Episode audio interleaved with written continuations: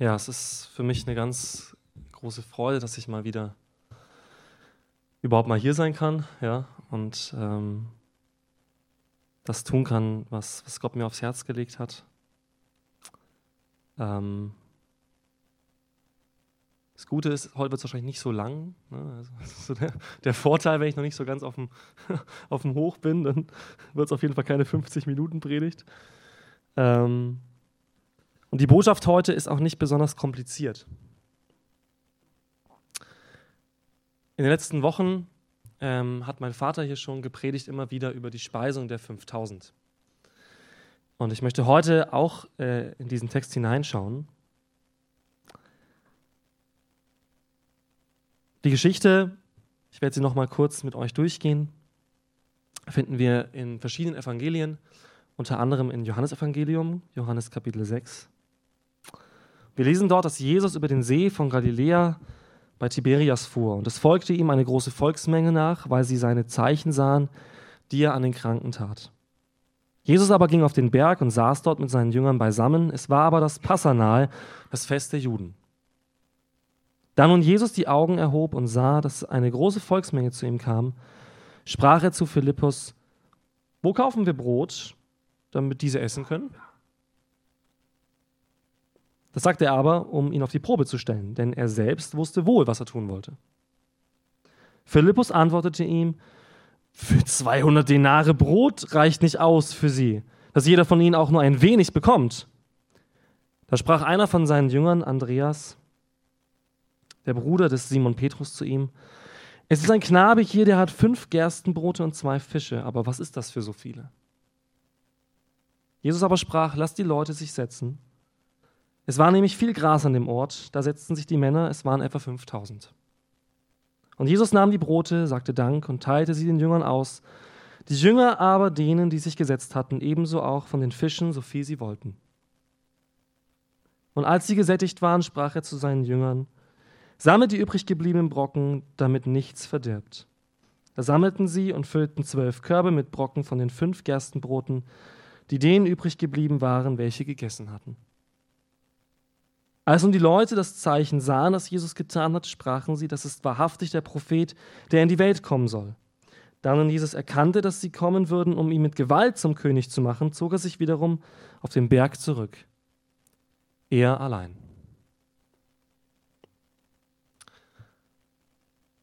Soweit die Geschichte für heute. Ich möchte heute über das Thema predigen, der wahre Sattmacher. Der wahre Sattmacher. In dieser Geschichte finden wir einen sogenannten Turning Point.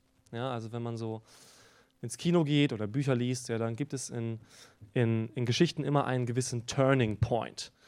Ähm, das ist meistens so ein Moment, wo das bisherige Narrativ, die bisherige Erzählung so ein bisschen auf den Kopf gestellt wird. Ich weiß nicht, wer von euch gerne Liebesromane liest oder so Liebesschnulzen schaut. Die sind relativ einfach gestrickt. Ähm, meistens ist es heutzutage so, da lernen sich zwei kennen, die finden sich am Anfang meistens gar nicht so sympathisch. Vielleicht sind die auch am Anfang sogar gegeneinander. Dann irgendwann verlieben sie sich, dann fangen sie eine Beziehung an und irgendwann kommt eine Krise. Und äh, dann findet der eine über den anderen plötzlich ein Geheimnis raus und äh, oder missversteht etwas und dann gibt es einen riesen Zerbruch. Ja, das ist der Turning Point. Also quasi die, die Wende der Geschichte, wo man sich denkt, oh nein, äh, wie geht das wohl aus? also bei Liebesfilmen geht es immer gleich aus, sie versöhnen sich wieder. Ähm, aber hier kommt, hier kommt quasi ein, ein Entscheidungspunkt.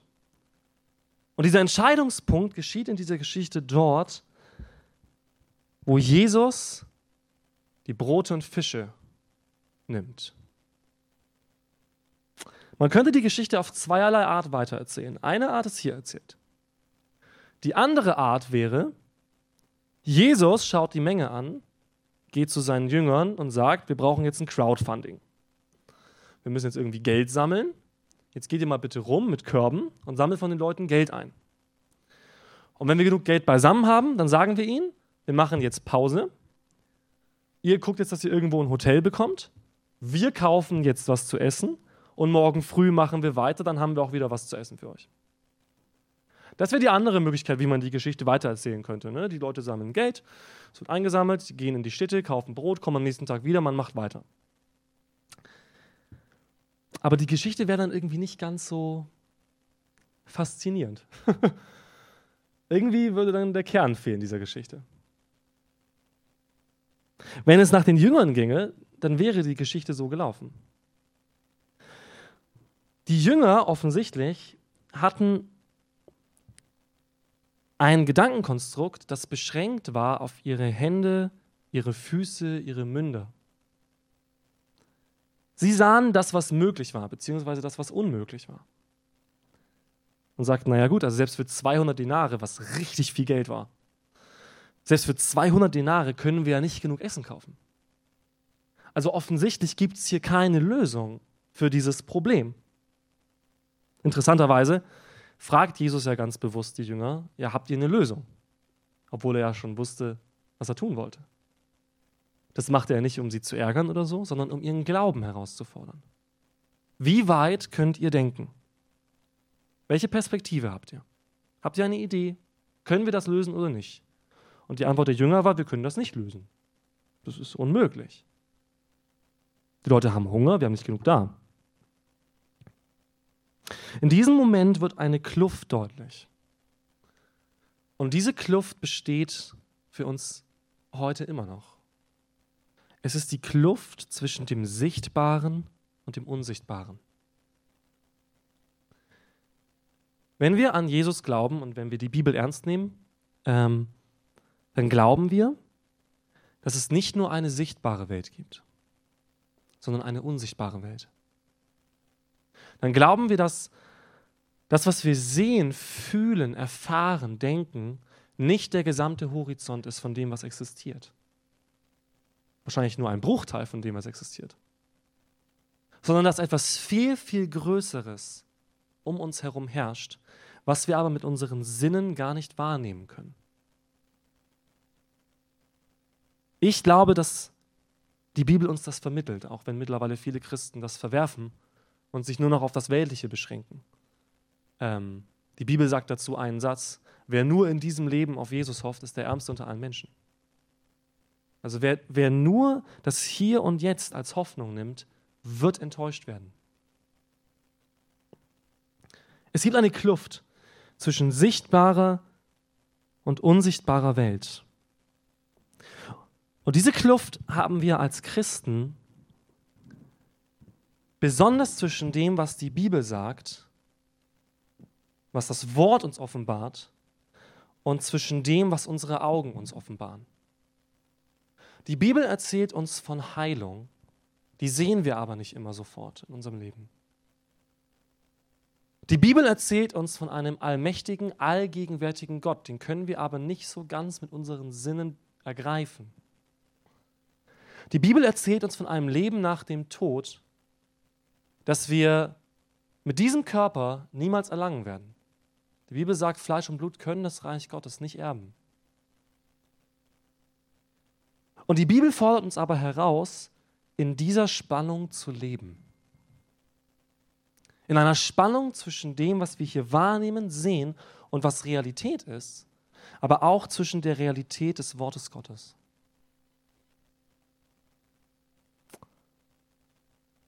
Es gibt in diesem Leben eine Sache, die schon hier beide Ebenen zusammenbringt. Die Ebene von ich sehe etwas und ich sehe etwas nicht.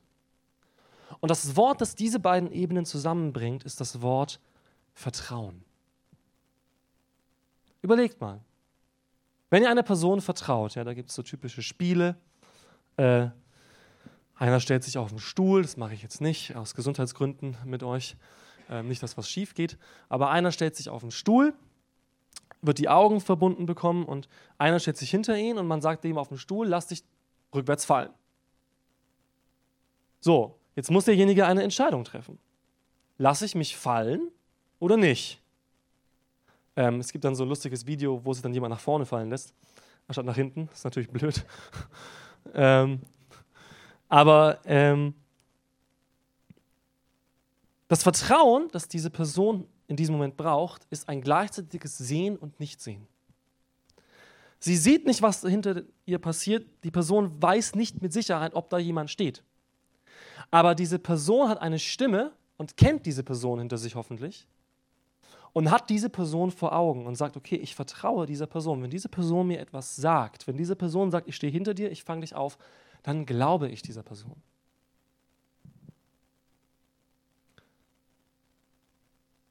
Vertrauen ist das, was uns Halt bringt. Jetzt in meiner Krankheitsphase habe ich auch nicht viel sehen können von dem, dass was vorwärts geht oder dass irgendeine Perspektive vorherrscht. Aber was ich wusste, ist, dass es jemanden gibt. Einen Gott, der niemals versagt. Einen Gott, der einen Plan hat. Einen Gott, der gute Gedanken über uns hat. Der kein Interesse daran hat, dass wir verhungern, dass wir verloren gehen, dass wir zu Boden fallen und nicht mehr aufstehen können, sondern wir haben einen Gott, der will, dass wir leben. Darauf stelle ich mich und ich hoffe, du auch, dass wir einen Gott haben, der sagt, ich gebe euch Leben im Überfluss. Das ist Gottes Herz für dich. Gottes Herz für dich ist nicht, dass du ein möglichst guter religiöser Sklave bist, der irgendwie mit den menschlichen Mitteln versucht, das zu erledigen, was Gott will. Gottes Herz für dich ist, dass du lebst.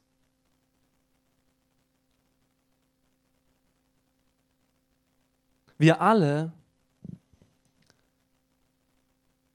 sehen diese Spannung und versuchen oft diese Spannung aufzulösen, indem wir das Sichtbare verändern. Leider ist das auch der Ansatz von ganz, ganz vielen Kirchen heutzutage. Wenn wir hier in dieser Stelle lesen von einem Hunger, dann lesen wir hier von einem weltlichen Hunger. Aber ich denke, dass Jesus in seinen Reden klar macht, dass der eigentliche Hunger nicht ein weltlicher Hunger ist. Dass der eigentliche Mangel der Menschen nicht ein menschlicher, sichtbarer, körperlicher Mangel ist sondern Jesus sagt, das Brot, das ich euch gebe, ist Brot des Lebens. Wer davon isst, wird nicht mehr hungern. Ihr habt, oder eure Väter, sagt Jesus, haben in der Wüste Manna bekommen. Brot, das vom Himmel kommt. Aber dieses Manna ging wieder weg. Das, was ich euch gebe, sagt Jesus, bleibt. Und es wird euren Hunger stillen. Und damit redet er offensichtlich nicht von einem weltlichen Hunger. Jesus macht deutlich, dass das eigentliche Problem nicht um uns herum liegt, sondern in uns. Dass wir nicht einen Mangel haben, der Äußerlichkeiten betrifft. Ich brauche noch mehr Autos. Ich brauche noch mehr Geld. Ich brauche ein besseres und größeres Haus. Ich brauche bessere Klamotten. Gut, das sagt meine Frau schon manchmal. Aber ähm, der eigentliche Hunger ist, wir brauchen Leben. Wir brauchen Leben, das wir in uns nicht haben. Und was viele, selbst Kirchen heute versuchen, ist, sie versuchen, den Hunger des Menschen zu stillen, indem sie seine Umstände ändern.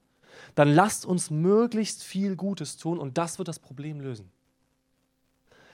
Gutes tun, ihr Lieben, ist wichtig und ist essentiell und ist unser Auftrag als Kinder Gottes.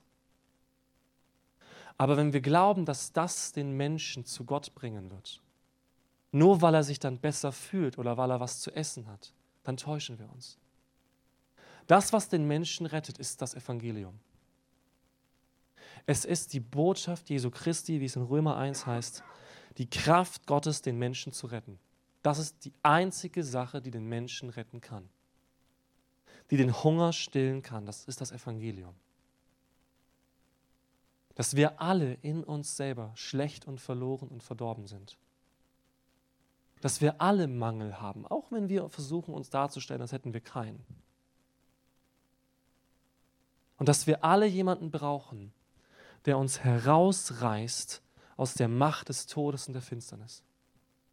Dass wir alle einen Retter brauchen, der in diesen tiefen Abgrund geht, in dem wir sitzen, der selber hinabsteigt und der stark genug ist, uns heraufzuheben.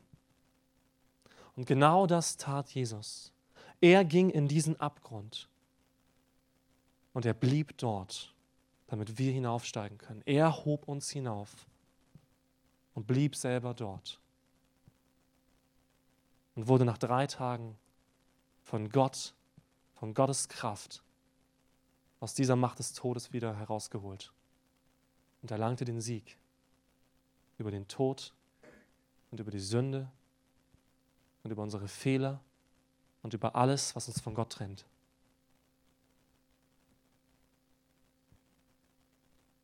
Die Jünger wollten es mit äußeren Umständen lösen, weil sie dachten, das Problem ist äußerlicher Natur. Sie beachteten gar nicht, dass die Menschen ja bereits in einer Erwartung kamen, nämlich nicht, dass sie von Jesus Brot bekamen, sondern dass sie seine Worte hörten. Deswegen folgten ja die Menschen Jesus. Sie sahen die Zeichen und sie hörten seine Worte. Diese Menschen kamen wegen dem inneren Hunger.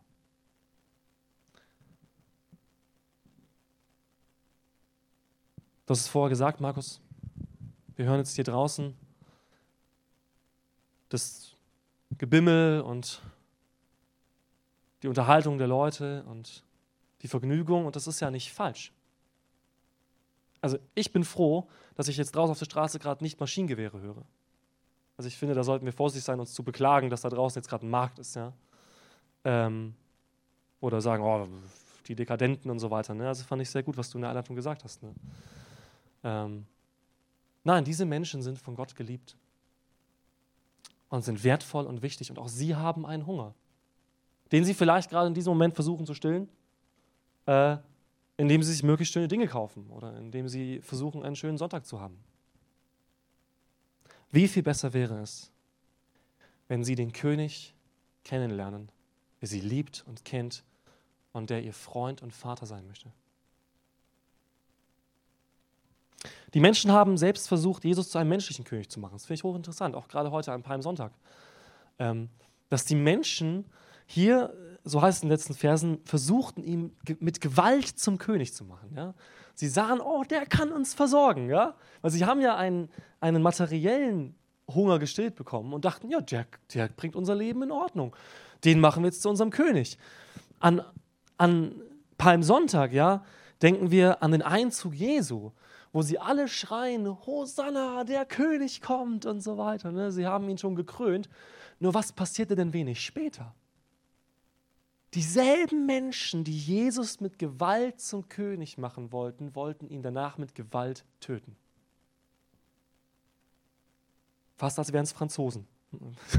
wenn, man, wenn, man, sich so in der Geschichte auskennt. Ne? Die haben ja auch immer ihre Könige wieder abgesetzt. Dieselben Menschen, die ihn zum König machen wollten, wollten ihn danach töten. Weil sie sich nicht darauf eingelassen haben, dass er ihren inneren Mangel stillt. Sie waren damit zufriedengestellt, dass er den äußeren Mangel stillt, dass er das Sichtbare für sie in Ordnung bringt. Und als sie gemerkt haben, dass er das nicht tut, er hat sich nämlich dem verweigert. Sie wollten ihn ja zum Anführer ihrer Rebellion machen und du besiegst die Römer. Und was sagte Jesus? Er nimmt so eine Münze, fragt, welches Zeichen ist da drauf? Ja, das vom Kaiser. Gebt dem Kaiser, was des Kaisers ist. Und gebt Gott, was Gott gehört. Damit war schon für viele klar, oh Mist, der ist kein Römerfeind wie wir. Der wird unsere Rebellion nicht anführen. Also schrien sie kurz danach, nicht mehr Hosanna, der König kommt, sondern kreuzigt ihn.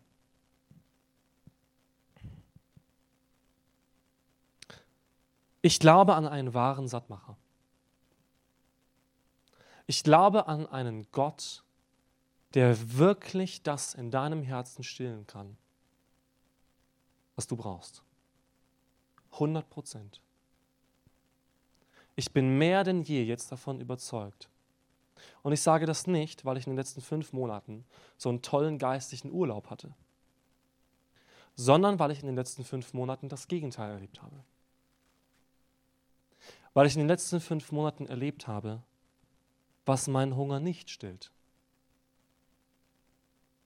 Weil ich in den letzten fünf Monaten gemerkt habe, dass wenn ich keine Kraft habe zu beten und Bibel zu lesen, dass ich diesen Hunger in mir auch nicht bekommen werde, wenn ich Netflix anschalte.